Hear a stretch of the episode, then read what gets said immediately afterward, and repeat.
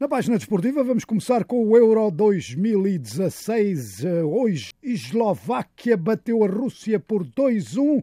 Estava a ganhar por 2-0 ao intervalo. A Rússia teve quase a empatar, não conseguiu. Isto foi um jogo do grupo B. A Rússia tem agora apenas um ponto em dois jogos. A Eslováquia tem três pontos. Amanhã há o jogo País de Gales-Inglaterra a contar para este grupo. Neste momento está a decorrer o jogo Roménia-Suíça, é um jogo do grupo A. Romenos a terem que jogar para ganhar, perderam o primeiro jogo com a França. A Suíça, recorde-se, venceu o primeiro com a Albânia. A Albânia, que mais tarde hoje está em jogo com a França, a França claramente favorita. Portanto, hoje, neste grupo, o grupo A, a situação já pode ficar esclarecida sobre quem passa e quem vai à vida. Ontem foi dia de surpresas e foram dadas no grupo H.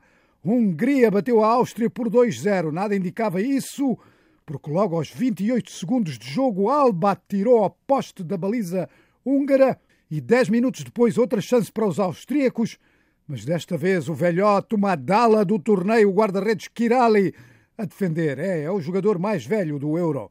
Na segunda parte, foi quando a Hungria marcou dois golos e a Áustria agora a ter que ganhar contra Portugal ou então fica tudo muito mal parado. É a primeira vez que a Hungria está na fase final de um torneio de futebol de nações desde há 30 anos. Ei, começou da melhor maneira. Portugal deu outra surpresa, mas foi uma surpresa negativa para os portugueses.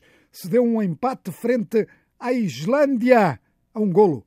Portugal marcou primeiro por Nani. Na segunda parte foram os islandeses que marcaram. Portugal teve 66% de posse de bola fez 27 remates à baliza. Islândia fez 4. Ronaldo, entretanto, não está a receber nada boa publicidade.